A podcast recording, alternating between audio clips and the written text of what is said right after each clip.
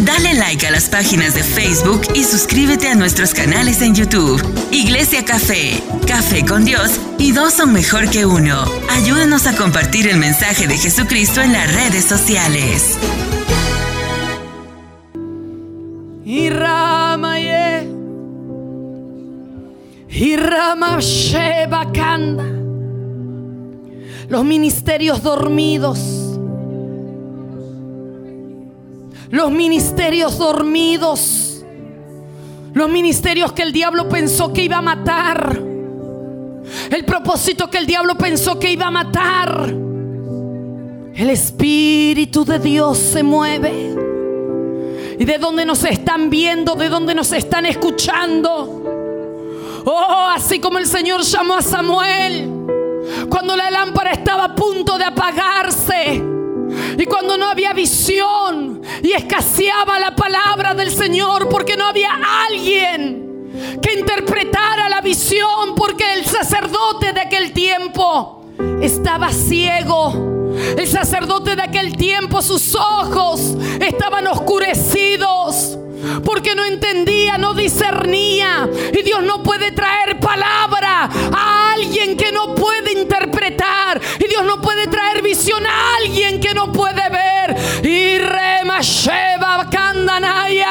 Y en este en medio de las naciones, hay sacerdotes ciegos, hay sacerdotes que dejaron de ver. Pero Dios ha preparado a los Samuel de este tiempo. Porque antes que la lámpara se apagara, oh, el Señor llamó a Samuel. Porque alguien tenía que avivar el fuego. Alguien tenía que hacer que la lámpara ardiera. Y remashe. Y romo moya sea maya. Oh Romo Shiva Vaya Kanda. Y el Señor en medio de la tierra. Y el Señor en medio de las naciones. Está despertando a los Samuel. Está levantando a los Samuel de este tiempo. Que van a entender la visión. Y que van a interpretar la palabra. Y que van a hacer que el fuego del altar no Y Romo Ahora un momento más. Oh. Y Ramasomaye. Porque este no es un tiempo en el cual Dios nos espera, sino que es en un tiempo de aquel que está dispuesto y de aquel que tiene el oído en el cielo y la boca en la tierra para oír lo que Dios está hablando. Dios llama a Samuel, alguien que no tenía quizá la experiencia de un Elí, alguien que no tenía la experiencia de un sacerdote. Pero el Señor está buscando a aquellos que solamente digan, heme aquí, aquellos que tengan celo por el altar, aquellos que tengan celo por lo que Dios está haciendo, aquellos que amen las almas, aquellos que quieran ver la gloria de Dios en medio de la tierra. Y el Señor despertó. Y el Señor levantó a un Samuel a un joven. Porque no importa si creen o no creen en ti. No importa si te menospreciaron más o te menospreciaron menos. No importa si no calificas en los parámetros humanos, ministeriales y religiosos. Porque Dios está por encima de todo ello. Porque lo que empezó en la tierra, lo que empezó en las naciones es un avivamiento. Lo que ha empezado en la tierra es un mover de Dios. Y lo único que Dios busca es un corazón dispuesto. Dios no necesita ungir a una multitud. Dios no necesita ungir a alguien sabio. Dios necesita ungir a un corazón dispuesto. A un corazón que no venda la palabra, un corazón que hable lo que Dios está hablando y no lo que el pueblo quiere escuchar. Porque Dios está removiendo y Dios está sacudiendo y Dios está buscando a los Samuel que entiendan la visión y que entiendan la palabra para este tiempo. ¿Alguien está conmigo? Dígale al que tiene a su lado. Dígale, Dios te va a usar. Y yo sé que es una palabra muy común que se hizo. Pero es que Dios te está buscando. Óigame, espere, Dios te está buscando.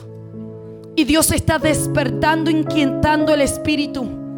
El Señor me dijo hace unos meses atrás, voy a sacar a los profetas que estuvieron en la cueva.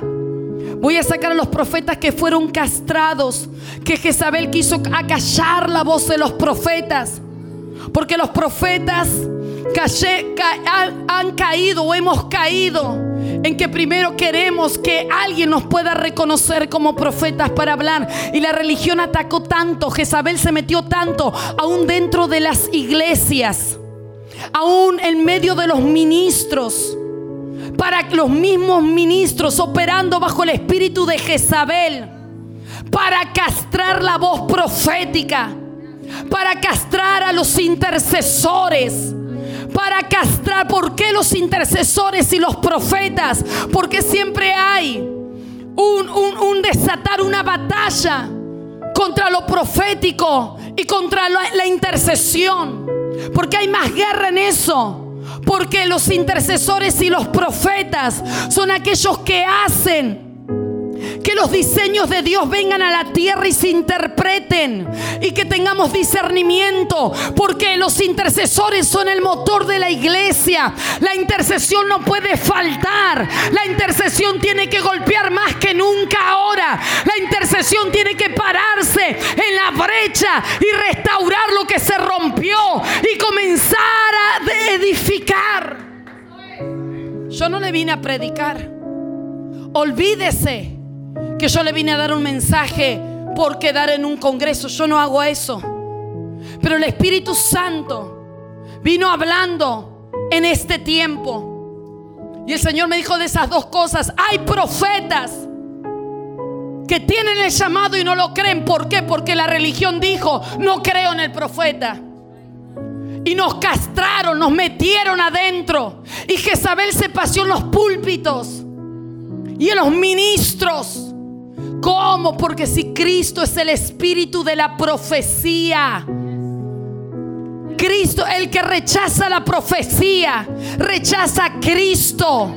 El que rechaza al profeta, rechaza a Cristo. Porque Cristo es el espíritu de la profecía. Y no me vengan a decir es que hay falso. Hay falso, pero no te enfoques en lo falso. Enfócate en lo verdadero. Porque para que lo falso existiera, primero estuvo lo verdadero. El que tenga oídos para oír. Y rema bacanda namasea. Y el Señor me dijo, voy a sacar a los profetas de las cuevas en las naciones. Los voy a sacar donde Jezabel los metió, donde los castró, donde hay profetas que tienen miedo hasta profetizar.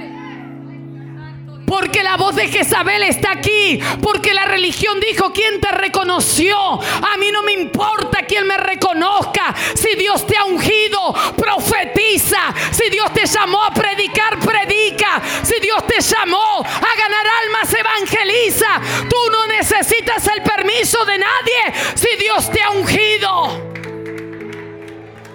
Y esto hay que tenerlo. No estoy diciendo que uno se tiene que sujetar a los pastores, sí, pero no estoy hablando de eso ahora. Estoy hablando de que nadie te puede impedir predicar eh, al perdido. Nadie te puede permitir el decirte no profetices si Dios te llamó a eso. Bajo sujeción, claro. Pero me entiende lo que quiero decir. Y el Señor me dijo, voy a sacar a los profetas. Porque en este último tiempo, lo que en la tierra sucede, se necesitan profetas. No profetas de altares solamente que se vean. Profetas que están en la intimidad. Profetas que entienden lo que Dios está diciendo. Profetas que van a traer la revelación. Profetas que van a decir para dónde hay que ir. ¿Estás conmigo? Tus hijos. Seguramente hay profetas en tu generación se tienen que activar. Pero si no te activas tú, no se podrán activar ellos. ¿Está conmigo? ¿Está conmigo? No es el tiempo de la duda, es el tiempo de actuar. El Señor me dijo, voy a sacar a los profetas. Jezabel los metió. Y aunque muchos andan, tienen el llamado de profeta, siguen preguntándole al Señor, confírmame. ¿Por qué? Porque esa es una señal que Jezabel te tiene todavía en la cueva. Y yo en esta noche, por dirección de Dios ahora, voy a ungir con aceite en representación de un nuevo tiempo, de sacar de la cueva a los profetas y aquellos que tienen el manto profético, de los que Dios me muestre, porque tienen que actuar. Tienen que actuar. El profeta no es solamente el que dice así te dice el Señor. El profeta es el que trae dirección en medio de la crisis. El profeta es aquel que se para enfrente de Jezabel y no se atemoriza a lo que ella diga a pesar de las consecuencias que eso traiga. Un profeta no tiene el oficio solamente de adivinar, de decir el futuro, adivinar como dicen muchos. No, los profetas no somos brujos, aunque hay muchos brujos que dicen que son profetas. Por eso tenemos que discernir, por eso tenemos que entender, por eso tenemos que ver el fruto, por eso tenemos que medir la palabra. Pero a mí yo no voy a hablar de los falsos hoy. Falsos se notan. Voy a hablar de los verdaderos. Voy a hablar de lo que Dios depositó en tu vida. Voy a hablar de los intercesores que se tienen que levantar como nunca antes. Quieres ver tu casa levantada, quieres ver tu hogar levantado, te tienes que levantar como Ezequiel. Ponte en la brecha, pelea, pelea, pelea, porque Dios te dará la victoria. Si tú te levantas, tu casa se levantará contigo, porque las puertas del Hades no prevalecerá en contra de la iglesia. Y. Ore en lenguas. Ore el momento que usted pueda. Porque el que habla en lenguas no habla con los hombres, sino con Dios. Y remashea. Oro para que tu espíritu comience a despertarse. Oro para que la palabra caiga sobre tu espíritu en esta hora. Y la mano de Dios sea sobre ti. Dios quiere llevar a otro nivel. Dios te quiere llevar a otras, a otros lugares de autoridad. Pero número uno, dígale a la que está a su lado, número uno, Dios está sacando los profetas de la cueva. Si Dios te aprobó, deja de buscar aprobación de otros lugares. Si Dios te aprobó y dice, bueno, no me ungieron todavía, ok. Dios a sus pastores en su momento se lo mostrará. Pero tú puedes ir profetizando, tú puedes decirle a alguien, Dios te dice, entrégale la palabra. No dejes que, que, Jezabel te tape la boca. No permitas que Jezabel castre lo que Dios depositó en ti. Y número dos, el Señor me dijo, voy a levantar a los guerreros, los intercesores. Porque cuando se levantan los intercesores, los intercesores son los que se oponen a lo que el infierno levanta. Jezabel. Y por eso digo que Jezabel se mete hasta en los altares hoy en día. No hable en lenguas, no profetice, no diga, cállese. Pero cuando los intercesores se levantan, el diablo ahí donde tiene la resistencia el diablo ahí donde no puede penetrar. El diablo es ahí donde no puede ejecutar lo que Jezabel ya sembró.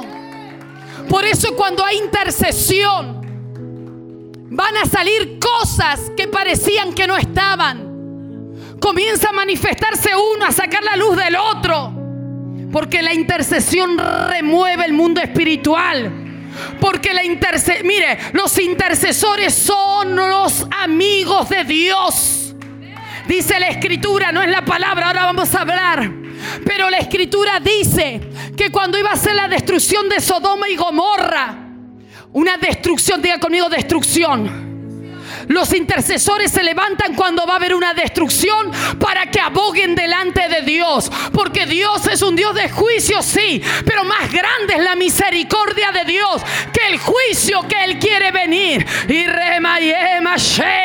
Hoy se han levantado profetas catástrofes, profetas de puro juicio, alegrándose si viene el juicio. Ese no es el Espíritu de Cristo. El Señor me enseña que más grande es su misericordia. Está conmigo. Presta atención y no se distraiga. Porque esta noche es diferente. Cuando Dios va en Génesis va a destruir Sodoma y Gomorra. Número uno, un intercesor se convierte en el amigo de Dios. Porque Dios le dice, no le voy a encubrir esto a mi amigo Abraham. No todos son amigos, somos hijos, pero no cualquiera es amigo. No cualquiera camina con Dios, perdóname, aunque te duela. Te desafío. No cualquiera, por más que Él es tu padre, lo será. Pero otra cosa es que sea tu amigo. Un amigo no esconde el secreto de lo que va a ser. Las amigas siempre están contando hasta lo mínimo. Y Dios dice a Abraham, y dice, Abraham intercede por Sodoma y Gomorra. Era una nación pecadora, era una nación horrible delante de nuestros ojos. Sodomitas. Lo que se está viviendo hoy. Pero Dios eh, quería destruirlo por el pecado y las aberraciones que hacían. Pero en medio de todo eso, más grande su misericordia. Porque Cristo no murió para condenarnos. Cristo murió para salvarnos. Cristo murió para ganarnos. Sí, oh, aleluya. Nadie cambia el corazón del ser humano si no es el Espíritu de Dios. Y número uno, Dios dice, no le puedo encubrir esto a mi amigo Abraham. La iglesia en este tiempo se tiene que convertir en la amiga de Dios. Los intercesores se tienen que levantar. Los intercesores tienen que volver a clamar. Los intercesores, oh aleluya, aunque no se sienta la voz de la iglesia, los intercesores en la madrugada tienen que estar de rodillas, clamando a clamando, Señor, trae la revelación, háblanos.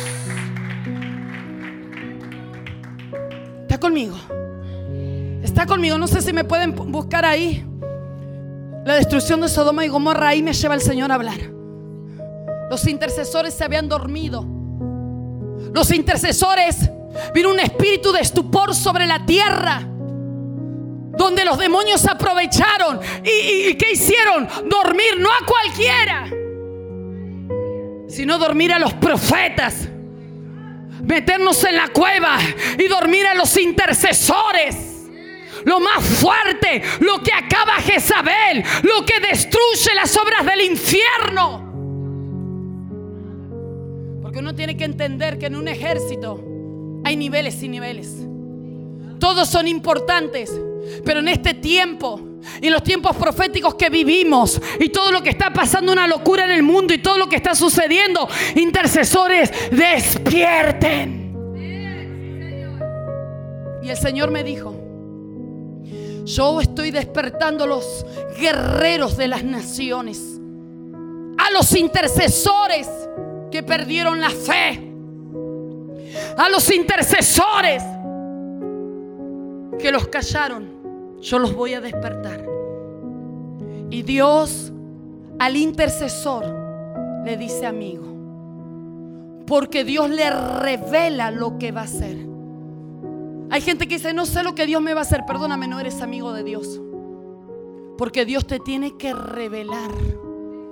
Dios te tiene que enseñar. Quizás no veas todo en su plenitud, pero comenzarás a tener la señal de Dios. Comenzarás a ser sensible, entenderás. Los intercesores, esta casa es intercesora. Yo no sé usted, pero su pastora y su pastor son intercesores. En medio de otras cosas que estaré hablando. Entonces Dios dice, no le puedo encubrir.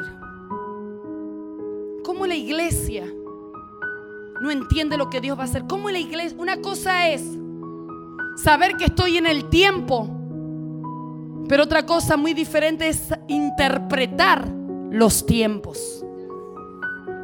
Uno de los errores grandes de la iglesia, y acá me voy a meter, algunos me van a condenar. Pero alguien me decía por ahí, la vacuna es de Dios del diablo. Me tenían tan harta con ese tema. A mí que me importa.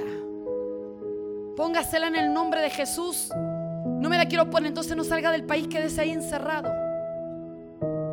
Yo le dije un día a una persona, porque una discusión, que eso es el 666. Que nos estamos aproximando, claro. Pero interpreta la Biblia, interpreta los tiempos. Interpreta que eso no es el 666, que eso no es la marca la bestia, que si te pone la vacuna ya no eres del diablo, tranquilo. Que estamos en camino de todo eso, por supuesto. Pero para eso Dios tiene que levantar a la iglesia y a los intercesores, porque los intercesores y los profetas son el radar de Dios en la tierra, son los que captan las señales, son los que saben lo que viene por delante. ¡Oh, aleluya! Pero si el radar se cae, la señal se distorsiona. Y muchos perdieron la señal porque tienen más religión que intimidad con Dios. Y nadie podrá interpretar las señales del radar. Porque tú eres el radar y la señal viene de arriba. Pero si la señal se distorsiona. Y solamente entenderás como señal cuando estés en la, presencia de Dios. ¿Está conmigo? Entonces un día una persona ya me tenía harta. Me dice, ¿la vacuna de quién es? ¿La vacuna de quién es? Y yo le dije a esta persona, le escribí que ni la conocía, pero, me tenía hasta arriba. Y le dije, cuando no había vacuna, ¿qué hizo la iglesia? Orar para que haya vacuna. Ajá. Y ahora que está la vacuna, ¿qué? Ahora es del diablo. Está loco. Dios fue tan bueno que la pandemia que vino al mundo entero, que hizo historia y que quedará en nuestras generaciones, si Cristo no viene antes. Pero que en una pandemia, explíqueme, cómo la gente, que no había vacuna, donde los pulmones se, le, se, les estropeaban, no podían respirar, algunos se morían. ¿Y por qué muchos se levantaban de eso si no había vacuna? Porque ahí entraron los, la gracia y la misericordia de Dios primeramente. Y lo segundo, óigame, espérenme, ¿qué hacíamos nosotros como iglesia? Eh, eh, nos enterábamos, este se está por morir, este cayó mal. ¿Qué hacíamos? De madrugada al altar, clamando, reprendiendo, pidiéndole a Dios, sánalo. Y la gente salía de la muerte la mujer que cuida a mis hijos. Yo llegué de un viaje justo de Texas, el último, y cerraron España. Y por la gracia de Dios pude entrar. Ella estaba contagiada de COVID. No sabíamos. Estuvo con mis hijos, conmigo. Y cuando sale de mi casa a los tres días, me entero, me, me dicen, está ingresada. No podía respirar, estaba entubada, estaba mal. No tenía ni voz. Los médicos que hablábamos con ellos decían, ella no tiene esperanza y no había vacuna y no había nada. Pero cae el hijo a los días siguientes. Su hijo de, de casi 30 años, con familia, con hijas. Y estaban al lado, es más que al lado, estaban en los pasillos, porque allí no había lugar. Estaba entubado, no podía respirar solo. Y los médicos decían, es imposible. Se convocó a la iglesia. De madrugada me buscaréis, dice la escritura, y me hallaréis. Porque Dios no le... Nosotros decimos Jeremías 33, 3, clama a mí, qué bonito. Pero Dios dice, te revelaré. Pero Dios no le revela a los vagos. Dios no le revela a la gente que no ora. Dios no le revela a la gente endeble. Dios le revela los secretos a sus amigos. Está conmigo. Está conmigo. Tóquele al que está solo y dígale, métete en los secretos. No, pero mire, sea violento, dígale, métete en los secretos. ¿Qué hizo la iglesia? Convocamos, vamos a orar. Teníamos el miedo. Claro que sí, somos humanos. No había esperanza, ella no podía ni hablar. Y de madrugada con la iglesia. Y cada uno en su casa nos arrodillábamos. Señor, ten misericordia. Manda tus ángeles. El milagro suceda. Señor, comienza a hacer algo en la vida. Y empezamos a orar. Y la oración de fe sanará al enfermo. Oramos tanto. Lloramos tanto. Y Dios de que, no, que se estaba muriendo y tenía los pulmones infectados. Sana. El hijo de ella, que no podía respirar sin respirador, tuvo un sueño mientras nosotros orábamos. Y el sueño era que venían tres enfermeros, eran los ángeles del Señor, vestidos blancos con bandejas. Y en el sueño le decían, levántate, porque tú estás sano. Y él en el sueño decía, no puedo. Porque anteriormente, antes de eso, antes de quedarse dormido, intentó ir al baño y se desmayó. Porque no tenía fuerzas. Y los enfermeros le decían, no, no, levántate. Porque Él ya te ha sanado. Porque cuando hay intercesión, porque cuando Dios te revela, los ángeles se introducirán en los sueños las visiones vendrán. Los ángeles se moverán a favor del pueblo de Dios. Porque aunque no veas, aquí hay ángeles. Y aunque no veas en, estas, en esta tierra hay ángeles que van a actuar conforme a como la iglesia quiere actuar. Y él se despierta del sueño y se arranca el respirador en el pasillo. Y los médicos dicen, está loco, ponte eso. Decía, no, no, no, no. Yo estoy sano. Dice, estás loco. Si casi te mueres. Y se levantó de la camilla y se arrancó el respirador. Y dijo, voy al baño. Y los médicos decían, bajo tu responsabilidad que no vas a llegar fue al baño, estuvo un rato, salió, respiró, nunca más le volvieron a, poner respirador. Y los médicos decían, yo no sé qué te pasó. Y él dijo, yo sé, Dios me visitó en sueños, Dios sigue teniendo el poder, porque cuando una iglesia ora, algo va a pasar. Puedes, puede tardar el momento. Puedes orar y orar, pero no dejes de orar. Sigue intercediendo. No importa lo que tú veas. Lo importante es la fe que tienes. Lo importante es estar ahí delante de Dios. Si el radar se mueve, la señal se moverá. Por eso el diablo se levantó. Y en esta pandemia que dijo, vamos a, enmudecer a los intercesores. Vamos a esconder a los profetas en la cueva. Porque son los enemigos del infierno. Son aquellos, el motor de la iglesia. Son aquellos que cuando tú intercedes, Dios te da visiones. Dios te revela. Está conmigo. Y no te estoy hablando de una oración de siempre. No te estoy hablando de la oración aburrida que hasta Dios se aburre de esa oración ya. Que bendíceme, que pobrecita, que dame un trabajo. Déjese de pavadas y póngase a orar de verdad. Deje de andar, óigame y perdóneme si lo ofende. Pero no se puede andar en este año 2022 orando de la misma manera, perdóneme, como tontos. Todos los años, ay Señor, bendíceme, dame trabajo, ay Señor, ay mi cuida egoístas. ¿Qué dijo en Joel? Ya, clamen y lloren los ministros de Jehová en la entrada del altar lloren. Los sacerdotes, no solamente los sacerdotes, el pueblo. Por más que se te profetice, alguien diga, ay, yo quiero que la profeta me diga cómo me llamo para que si tú ya sabes. Yo no. Me explico. Que, que Dios lo hace porque Él se... Pero toda profecía tiene que exaltar a Cristo. ¿De qué te sirve que yo te diga, ay, sí, eh, eh, te llamas tanto y tienes tanta edad?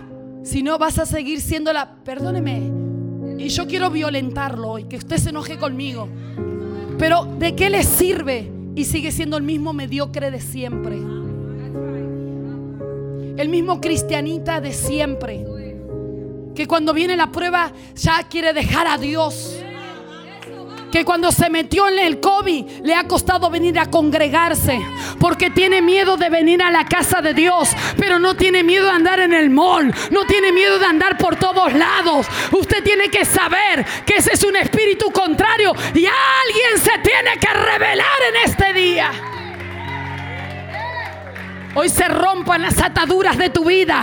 Hoy se rompan las ataduras de tu alma. Hoy alguien tiene que salir libre de este lugar. Alguien tiene que activarse. Alguien tiene que entender que Dios está aquí. ¿Está conmigo? ¿Está conmigo? Entonces, ¿para qué quiere tanta profecía? Porque el pueblo cayó, cree que la profecía es adivinación y que me profetice, vaya a orar y Dios le va a hablar. A mi gente se ha ofendido en las iglesias porque me dice, deme una palabra. Le digo, no. Y aunque la tenga, no te la pienso dar. Porque no tienes que depender del hombre ni del profeta. Tienes que depender de la presencia de Dios. Y voy a hablar de ellos dos, soy del profeta y de, de los intercesores. Sigo. Dígale al que está a su lado. Cambia tu oración mediocre. ¿Sabe qué pasa con la iglesia? Óigame, ¿sabe lo que pasa con la iglesia? Que cuando la iglesia deja de tener la lista, ya no sabe qué decirle a Dios. La iglesia cree que sabe orar, pero muchos no saben. Deje de orar por lo que ora siempre y a ver qué le sale. ¿Quieres caminar en este año 2022 activado, levantado? Sí. Con cambios. Con esa oración nunca vas a llegar. Porque Dios está llevando a la iglesia a otro nivel. Y la iglesia no tiene que orar desde su corazón. La iglesia tiene que orar desde el corazón de Él.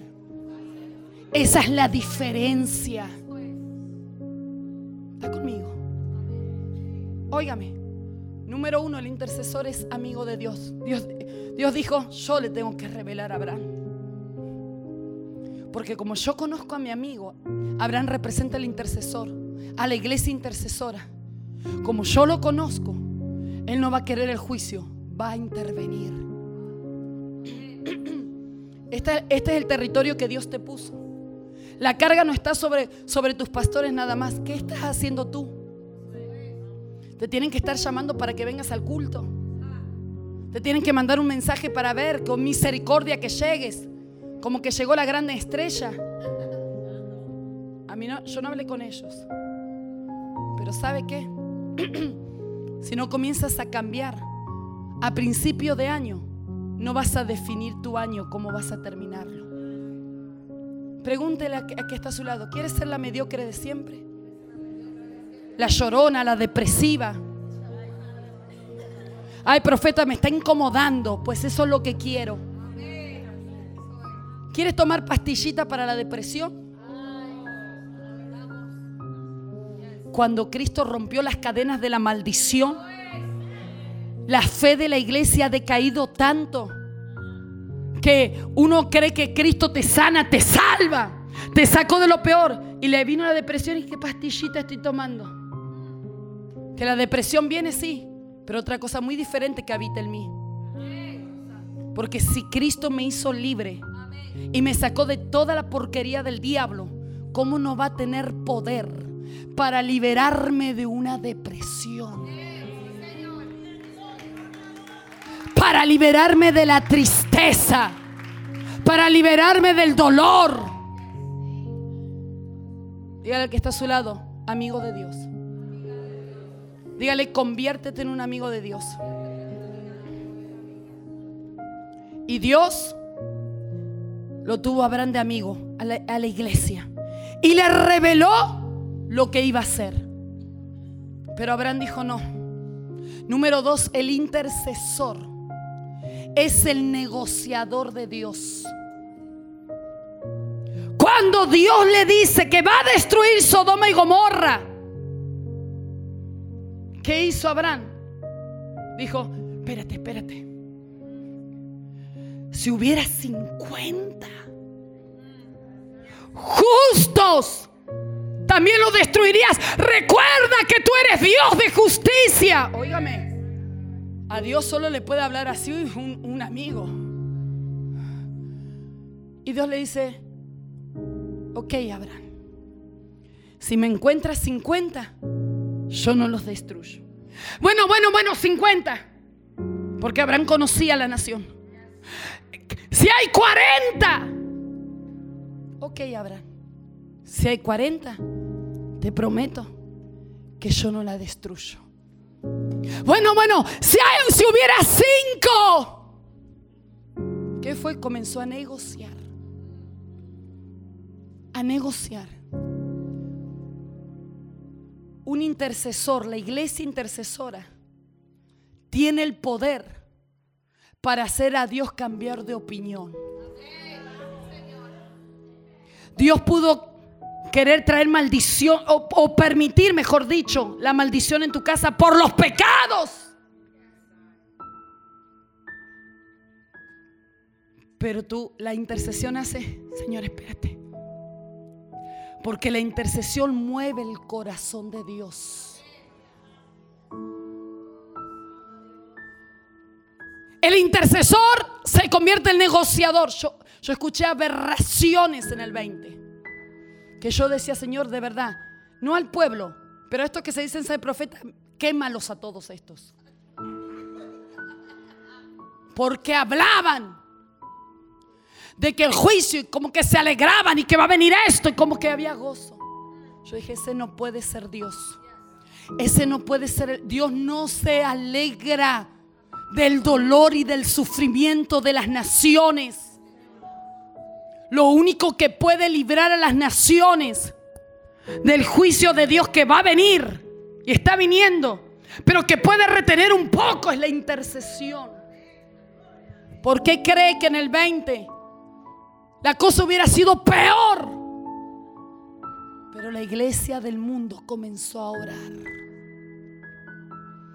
y la intercesión que llega delante de Dios, Dios escuchó y apacigua el corazón de Dios. ¿Alguien está conmigo?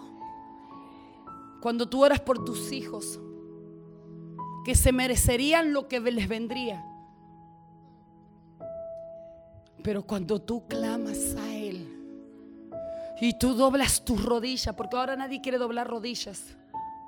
Pero cuando tú doblas tus rodillas, Señor, ten misericordia. ¿Qué es intercesión? Ponerse en el lugar de otro. El intercesor no ora por sí mismo.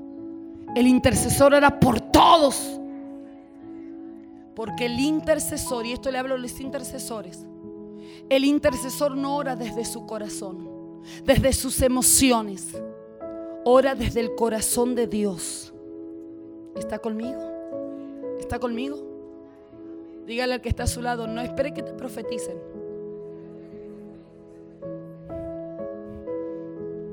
Porque Dios te está alineando hoy.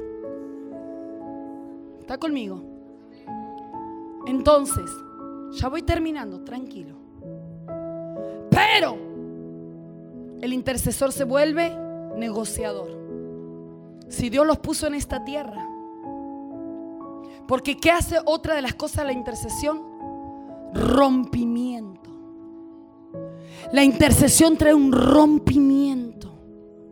La intercesión cuando la iglesia intercede. Entonces lo que gobernaba en el territorio primeramente se va a oponer. Pero llega un momento en el que se van a tener que largar. Porque dos reinos en un lugar no pueden estar. Por lo que yo sé aquí, que me comentaban de que no hay iglesias apostólica y profética, gloria a Dios, porque Dios levantó a esta para traer un rompimiento, para sacudir los moldes, para romper los cielos para provocar un avivamiento en esta tierra. ¿Está conmigo? Y tú eres parte. Entonces, el intercesor negocia con Dios. Si yo les preguntara, ¿cómo está tu casa? Ay, que siempre mi esposa, que mis hijos. Ajá. ¿Sabes por qué? Porque no estás orando desde el corazón de Dios. Oraste como una gata mojada. Miau, miau. ¿Qué hace el gato? Pues llora para que alguien lo ayude. Pero ese no es el espíritu de Cristo. El espíritu de Cristo es león. Alguien se tiene que levantar desde este día ya. No en emoción. Levántate por tu casa. Levántate por tus hijos. Levántate por ti, levántate por el ministerio, levántate por esta tierra. Alguien tiene que creer a Dios. Deje de pedir que Dios levante a otro y que Dios pueda usarte a ti. ¿Está conmigo? Me lo sube un poquito más, pastor, por favor. Cuando tú te pones a interceder en tu casa, que hay ambiente, que hay esto, tú no tienes que pelear con nadie. Y cerrada la puerta, entra a tu aposento y ora a tu Padre que está en los secretos. Nos enseñó Jesús. Y ahí agarra al diablo y hazle lo que se te dé la gana. Y tú tienes que traer un rompimiento y interceder si no sabes qué decir, comienza a orar en lenguas, comienza a orar en el Espíritu, el Espíritu Santo te va a guiar, el Espíritu Santo va a interceder por ti, como dice el libro de Romanos. Pero alguien tiene que levantarse, entrar por, su, por la puerta de su casa y decir, se acabó, diablo se acabó, voy a tomar posesión, el reino de los cielos vendrá aquí, mis hijos tendrán liberación, mi casa tendrá liberación, mi casa no estará en la pobreza, mi casa no estará en la maldición, porque alguien va a interceder interceder delante de Dios. ¿Está conmigo? ¿Está conmigo? Y número tres. Dije, el intercesor es amigo. El intercesor es el negociador. Y el intercesor hace que las cosas cambien. Hace que las cosas cambien. Y cuando tú intercedes, se van a levantar cosas. Porque te metes en la intercesión profética. ¿Qué es eso, profeta? Bueno, en algún momento les enseñaré más. Pero la intercesión profética se mete a tocar el mundo espiritual. Recuerdo que cuando el Señor me llevó a todo esto, yo no, no sabía mucho. Y comenzamos a orar y un día, un, sábado, le digo a Orieta en aquel momento, Orieta, vamos a... Dios me dijo que levante guerreros de la visión. Yo toda orgullosa, Dios me dijo. Y dije, Orieta, apunta que la semana que viene empezamos en medio de la iglesia. Sí, profeta, sí. Todos los sábados vamos a tener intercesión aquí. Cinco de la mañana, venga a orar. Usted sabe que la mayoría ni viene. Por eso, por eso no son amigos de Dios. Por eso cuando la gente dice, ¿y por qué Dios te responde? ¿Y por qué te regalan eso? ¿Y por qué está bendecida? Cuidado. Porque yo no soy cualquiera. Ah, es que somos hijos de Dios todos. Sí, sí, seremos hijos de Dios todos. Pero yo tengo un galón más. Yo soy amiga de Dios. ¿Está conmigo? ¿Está conmigo? Y esto está a tu alcance. Entonces, para no desviarme y terminar y orar, entonces yo le dije ahorita, vamos a orar. Y ese, ese, ese sábado, yo oré como nunca había orado. Dije, ¿dónde salió todas esas palabras? Uno se sentía empoderada. Dije, qué pedazo de intercesión me eché esta mañana. Soy ignorante, claro. Dios diciendo, ajá, espérate. Y yo digo, Orieta, sí, profeta oró. Tremendo. Digo, ¿a que sí? Y ahí, la pava real echándose todo eso. Y así seguimos cada semana hasta que de repente todo comenzó a cambiar. El que parecía santo era un demonio. El que no tenía mujer apareció con tres. El que parecía obediente se rebeló. Eso era terrible. Llegó un punto, meses que le decía ahorita, ahorita, ahora, ahora tú. Ella con pena me decía, no mamá, ella me dice, mamá, no mamá, yo me da miedo ya orar. Le digo, a mí también. Le digo, pues, dices que se nos está yendo la gente y bueno, ¿y qué hacemos? Le digo, pues ya estamos metidas, hay que seguir. Porque no, no sabía yo. Y el Señor un día me dijo, porque yo lloraba. Porque la gente, esa sinvergüenza, se me comenzó a ir. Y yo dije, pero ¿por qué si no le hice nada? ¿Pero por qué si qué, qué le pasa a esta gente? Y yo lloraba. Y el Señor me habló. Y me dijo, hija, la intercesión remueve los cimientos. Lo que parece estable comienza a salir a la luz. Y el Señor me dio este ejemplo. Me dice, es como una cadena que está enterrada bajo tierra. Y dice, cuando tú agarras un eslabón y crees que es uno, cuando tiras de ella, de la cadena tiene metros y metros que estaba enterrada. Y el Señor me dijo, así es la intercesión, no es tu culpa. Yo me sentía pecadora, me sentía Hitler, me sentía no sé qué. Porque claro. Entonces, y el Señor me dijo, sigue. Porque yo traigo el remover en la iglesia. Remuevo los cimientos. Saco lo que no sirve, lo que pudre. Porque la intercesión saca a la bruja de Jezabel. Por eso cuando tú te pongas a interceder, no creas que te va, la revelación sí, Dios te va a decirte y te la voy a dar. Pero lo que te viene hay que ser valiente. Y para interceder tienes que estar bien. Entonces, para... Y oramos y media iglesia se nos fue. Y allá en España cuesta. Y se nos fueron. Pero me consolaba eso. Que Dios me había hablado. Y me enseñó. Y de ahí escribí el libro con el oído en el cielo y la boca en la tierra. De todo lo que Dios me había enseñado. La oración de hechicería, etcétera, y muchas cosas. Pero, dígale al que está a su lado. Pero casi me muero, profeta.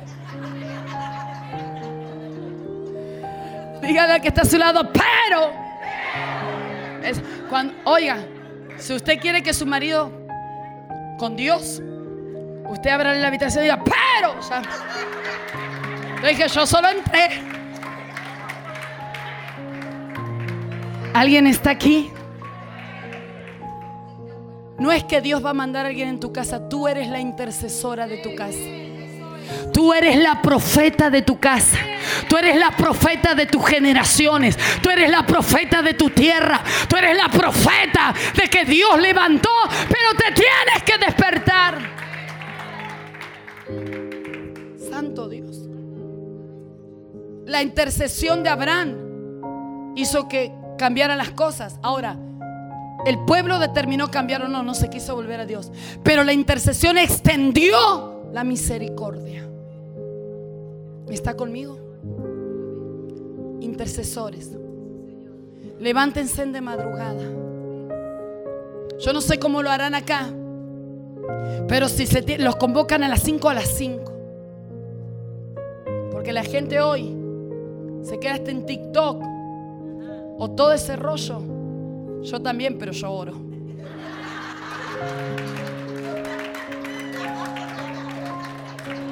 Amo las redes sociales porque hay que seguir predicando el verdadero evangelio.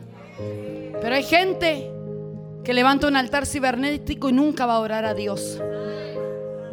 Que prefiere que cualquiera le profetice cualquier estupidez. En vez de ir a buscar y decir, habla, que tu siervo oye. ¿Está conmigo? Levántate. Si no te vienes a la iglesia, empieza en tu casa.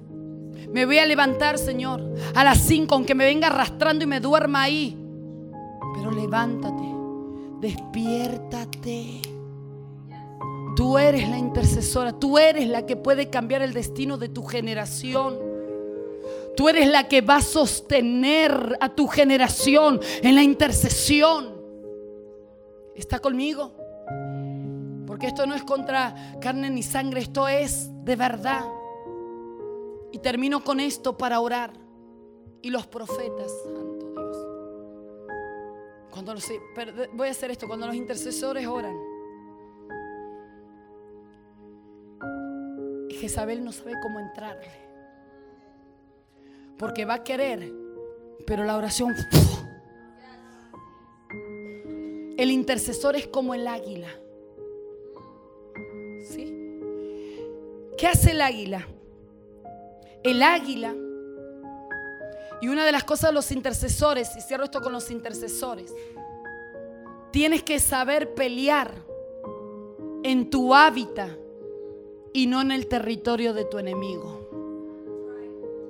El diablo ha entorpecido a la iglesia porque el diablo agarró a la iglesia para llevarla a su territorio y pelear. ¿Qué sucede que si el diablo nos lleva a su territorio? De que nos va a vencer. ¿Por qué? Porque su hábitat, no es la nuestra. El águila, el ave, cuando ve a la serpiente, porque Usted sabe que el águila tiene 20-20 la visión. Ve perfecto. Tus ojos tienen que abrirse en esta noche. Deja de ver tanto diablo y tanto demonio. Y comienza a ver la gloria de Dios. Y comienza a ver lo que Dios va a hacer. Afina tus oídos. Y el águila cuando ve a la serpiente por esa... Una, el intercesor va a ver la intercesión antes que la serpiente llegue a destruir, ya la intercesión lo vio y lo destruye allí. ¿Está conmigo? ¿Está conmigo? Cuando tú tienes intercesión, no te va a dar la vuelta. Uy, el diablo estaba acá. No, sino que la intercesión te va a dar la revelación, te va a abrir los ojos y tú vas a atacar antes de que llegue. Entonces el águila cuando ve a la serpiente, viene con todo su vuelo, su majestad eh, lo que tiene y no llega a pararse en la tierra. Agarran el vuelo a la serpiente. Se acerca al territorio, pero no se queda allí. Y la lleva a las alturas. Porque el águila no entra al territorio de la serpiente. El águila es fuerte en sus garras, es majestuosa. Pero sabe que en el territorio de la serpiente, que no es su hábitat, la serpiente tiene para ganar. Por eso hay gente que está en los chusmeríos, en las tonterías y que, dicen de mí que estoy herida. Déjese de bobadas. No entres en el territorio equivocado. No te rebajes al nivel. El águila no se rebaja para arrastrarse. Porque el águila no nació para arrastrarse. Nació para estar en las alturas. Alguien está aquí, alguien. Eh, pégale un cachetazo a la que está a su lado. Dígale, entiende, por favor. Que algunas se están así. Eh. ¿Qué dijo? No. Pégale ahí, dele dos bofetones o tres y aproveche. Que mejor que salga con la cara colorada, pero con la revelación del Espíritu Santo. Está conmigo, está conmigo aquí.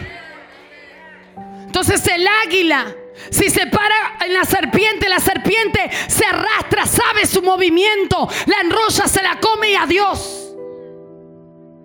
El águila no pierde el tiempo en pararse en el territorio. Deje de pararse en los territorios equivocados. Deje de entrar en las pavadas. Deje de entrar en los chusmeríos. Deje de entrar en las envidias. Deje de entrar ahí con el espíritu del gusano de Jacob que soy, que Dios no me escucha a mí, escucha a todo. Déjese de eso. No te pongas al nivel de tus enemigos. No te pongas al nivel de ellos. Que digan, que hablen, que se arrastren. Yo no me voy a poner al nivel. Porque Dios me hizo majestuosa para estar en las alturas. La Biblia, óigame, la Biblia dice que nosotros estamos sentados con Cristo en lugares celestiales. Mi lugar no es la tierra, mi lugar es arriba. Donde yo voy a pelear va a ser desde arriba para que caiga lo que está abajo. ¿Qué hizo Moisés? ¿Qué hizo en Éxodo 17? Dice que peleó el ejército. Le dijo Josué, pelea, porque lo espiritual va unido a lo natural. Le dijo Josué, pelea, búscate varones y pelea. Y yo subiré al monte, yo subiré al lugar alto y estaré con la vara de Jehová en mi mano. La vara representa la palabra, la vara representa la autoridad. Y levantaré mis manos y oraré. ¿Por qué ganaron la batalla? No porque Josué peleara bien solamente, sino porque Moisés sabía que el éxito de la victoria de la batalla no era pelear cuerpo a cuerpo, sino que era que él esté en el lugar alto. Para que tú veas caer lo que está aquí, aquí en la tierra. Para que tú veas caer a tus enemigos. Para que tú veas caer al diablo tienes que golpear arriba. La intercesión, ¡pum! ¡pum! Y oran de un lado, oran de otro, oran de España, oran de Argentina, oran de Panamá, oran de Estados Unidos. Y hay un punto donde toda la oración se une. Y hay un punto donde es como un puño que golpea. Cuando tú intercedes, golpea. Aunque no veas, golpea. Golpea, golpea. Porque hay un momento en que lo que tú golpeas se va a caer. Yo creo en el poder de la oración. Yo creo en el poder de la intercesión. Yo creo en el poder de Dios. ¿Está conmigo? Dígale a la que está a su lado, ¿hace cuánto no oras? Santo, mejor ni le responda. Óigame, ¿qué hizo Moisés? Golpeó arriba. Ustedes peleen, muchachos, que yo estaré aquí. Con las manos levantadas. Qué cosa más terrible que a la iglesia le cuesta levantar la mano hasta para adorar. Ay, me cansé. Pero Moisés se levantó, porque las manos arriba, entre otras cosas, significaba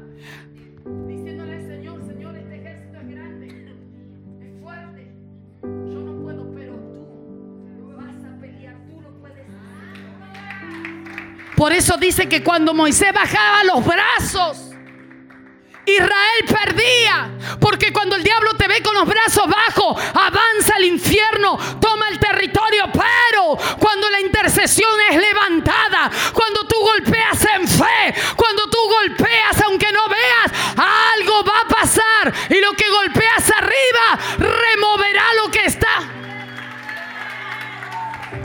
Alguien está aquí. Alguien tiene que ser violento en la oración. Alguien tiene que ser violento. Alguien se tiene que levantar en este día. Póngase en pie, termino.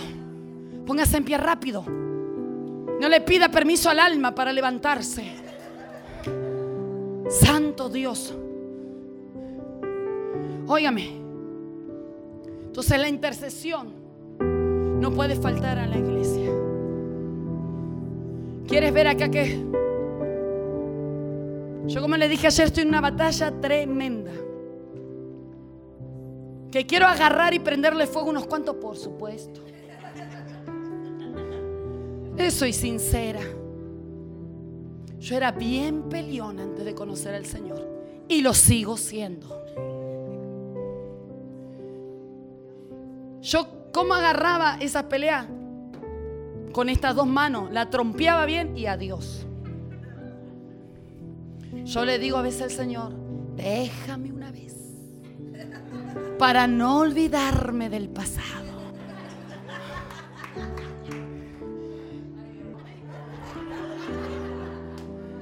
Dios no me lo permitió de momento. Así que no me provoque. Y entonces, no sé ni por qué le estaba diciendo esto ya. ¿Por qué era? Sí, la batalla. Entonces uno tiene que ser violento. Entonces no puedes estar orando. No. Muy bien, ahí está, me está ayudando a predicar. Santo. Así es. Yo no puedo ver a la iglesia cuando era. Ay, ay, ay. Si el poder lo tenemos en la boca. El poder está acá. Cuando yo declaro, el mundo espiritual se mueve. Cuando la iglesia ora, el diablo tiene que huir. La iglesia tiene que saber orar violenta. Y no violenta que le está agarrando los pelos a la otra.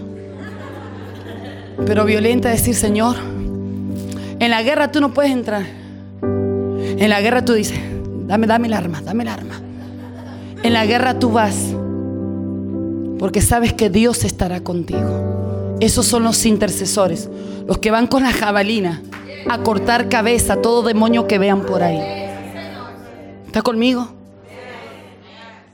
Y algo más para que su fe aumente.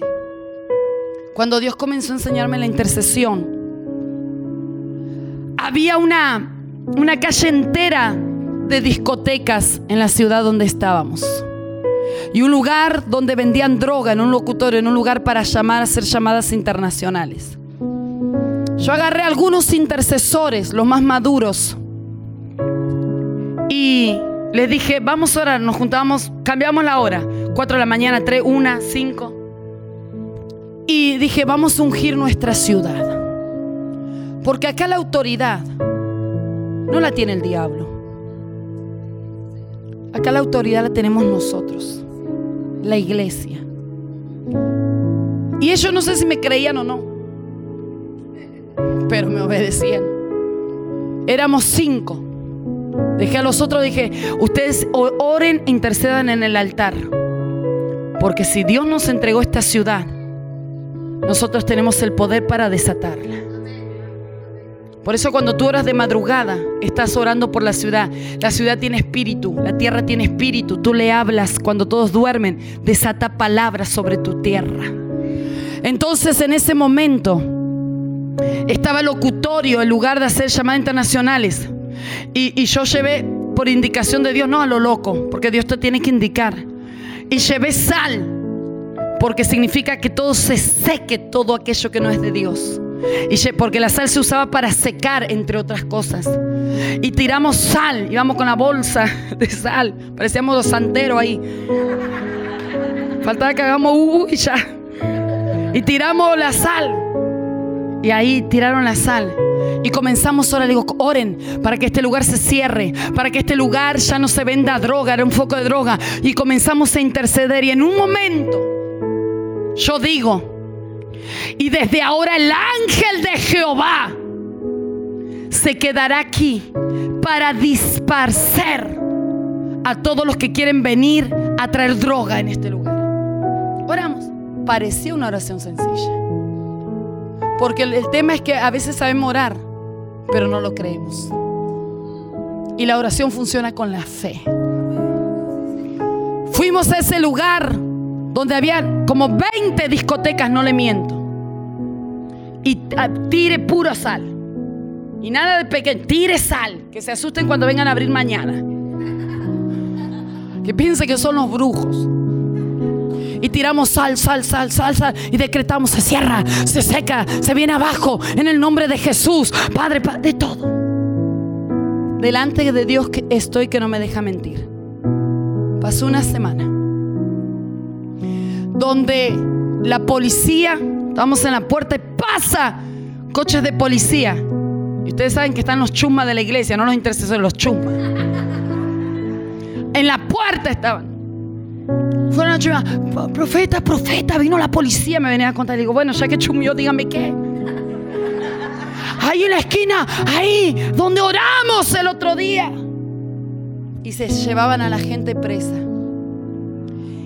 Y al otro día colocaron una cámara que va conectada a la policía. Y desde ahí jamás se pudieron volver a juntar para vender droga. Espere. Cuando a esa semana yo dije, no, si Dios lo hizo acá, lo tuvo que haber hecho allá. Entonces eh, terminó la reunión, al otro día fuimos y le dije, vamos al lugar de las discotecas. Y fuimos. Todas cerradas menos una. Todas ponía carteles cerrado, cerrado, cerrado. Yo no sé, ni, ellos no saben ni lo que pasó. Yo dije, Dios los mató a esto, ¿qué? Porque ninguno abre. Pero el Señor me dijo, el poder de la intercesión. Hasta el día de hoy esos lugares no lo volvieron a abrir y pasaron años. Hasta el día de hoy sigue la cámara conectada a la policía, a pesar de años. Que pudieron abrir en otro lugar, pero los sacamos de esos. Porque cuando la iglesia intercede, algo tiene que suceder. Pastoras, a ustedes les hablo. Pastores, en la tierra que Dios los colocó, ustedes no son alguien más. No. Ustedes no son parte de algo. No, no, no, no. Sí somos parte del cuerpo. Entendemos. Pero cuando tú tienes la revelación, tú no te conviertes en algo, te conviertes en alguien que tiene autoridad para atar y desatar. Para hacer que en tu ciudad entre quien tú quieres que entre. Porque las llaves la tiene la iglesia. Pastores, les animo a que su fe sea fortalecida. Pastores que están en este lugar y hablamos un poquito de la religión. Si Dios los metió en medio de todo esto, es porque quiere hacer algo. Si los metió con una mente diferente, es por algo. Si les entregó el manto apostólico y profético, es por algo. Porque solo lo apostólico y lo profético puede traer un rompimiento. Que puede tardar, sí. Que puede ser duro, sí. Que ya ustedes, como me decían, vivieron el desprecio, vivieron esto. Sí, se paga un precio.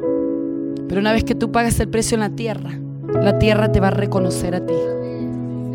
Porque la tierra no reconoce al que está. La tierra reconoce quién paga el precio. Que Dios les guíe. Porque por medio de la intercesión y por medio de lo que Dios les lleve, tienen que traer un movimiento. Lo que hablábamos hoy, lo que está en tu corazón, de lo profético de hacer, hazlo. Y pongo bien en grande, congreso profético que aunque critiquen, el diablo tiene que ya molestarse solo que se lea eso. Ya estás marcando un territorio, ya estás marcando algo. Haz congresos de guerra espiritual, haz congresos de intercesiones, algo que la gente traiga un rompimiento en la tierra. Si Dios lo hizo en España, que eso es bien duro, ¿cómo Dios no lo va a hacer acá? Porque nosotros somos los que vamos a responder a la tierra. ¿Está conmigo? ¿Está conmigo? Y cada uno de ustedes. Habrá algunos que se vayan de que sí, qué bonito. Otros no me enteré. Y otros que digan, guau, yo voy a hacer. Tú determinas ser qué clase de persona, qué clase de ministro. El mediocre, el igual que todos, el que el diablo ni respete o el que se pare. Pagarás un precio. Pero el precio que pagas vale la pena. Porque no hay cosa mejor que el diablo te tenga que respetar por lo que cargas de parte de Dios. Para que los brujos que están en esta tierra ya vayan haciendo la maleta de una vez. Para que todo lo que está y se maldijo, tú reviertas la maldición en bendición. Y para que sueñen en grande para que rompan los cielos, para que rompan las mentalidades, para que rompan la religión. La religión siempre va a estar, pero Dios va a hacer algo. ¿Está conmigo? Porque todo se hace por medio de la intercesión. Y los profetas entran en acción. Porque los profetas son, como dije, no voy a hablar ahora por el tiempo, pero los profetas son los que siempre van a traer dirección de lo que hay que hacer. Y los profetas no se pueden callar. Dale like a las páginas de Facebook y suscríbete a nuestros canales en YouTube. Iglesia Café, Café con Dios y dos son mejor que uno. Ayúdanos a compartir el mensaje de Jesucristo en las redes sociales.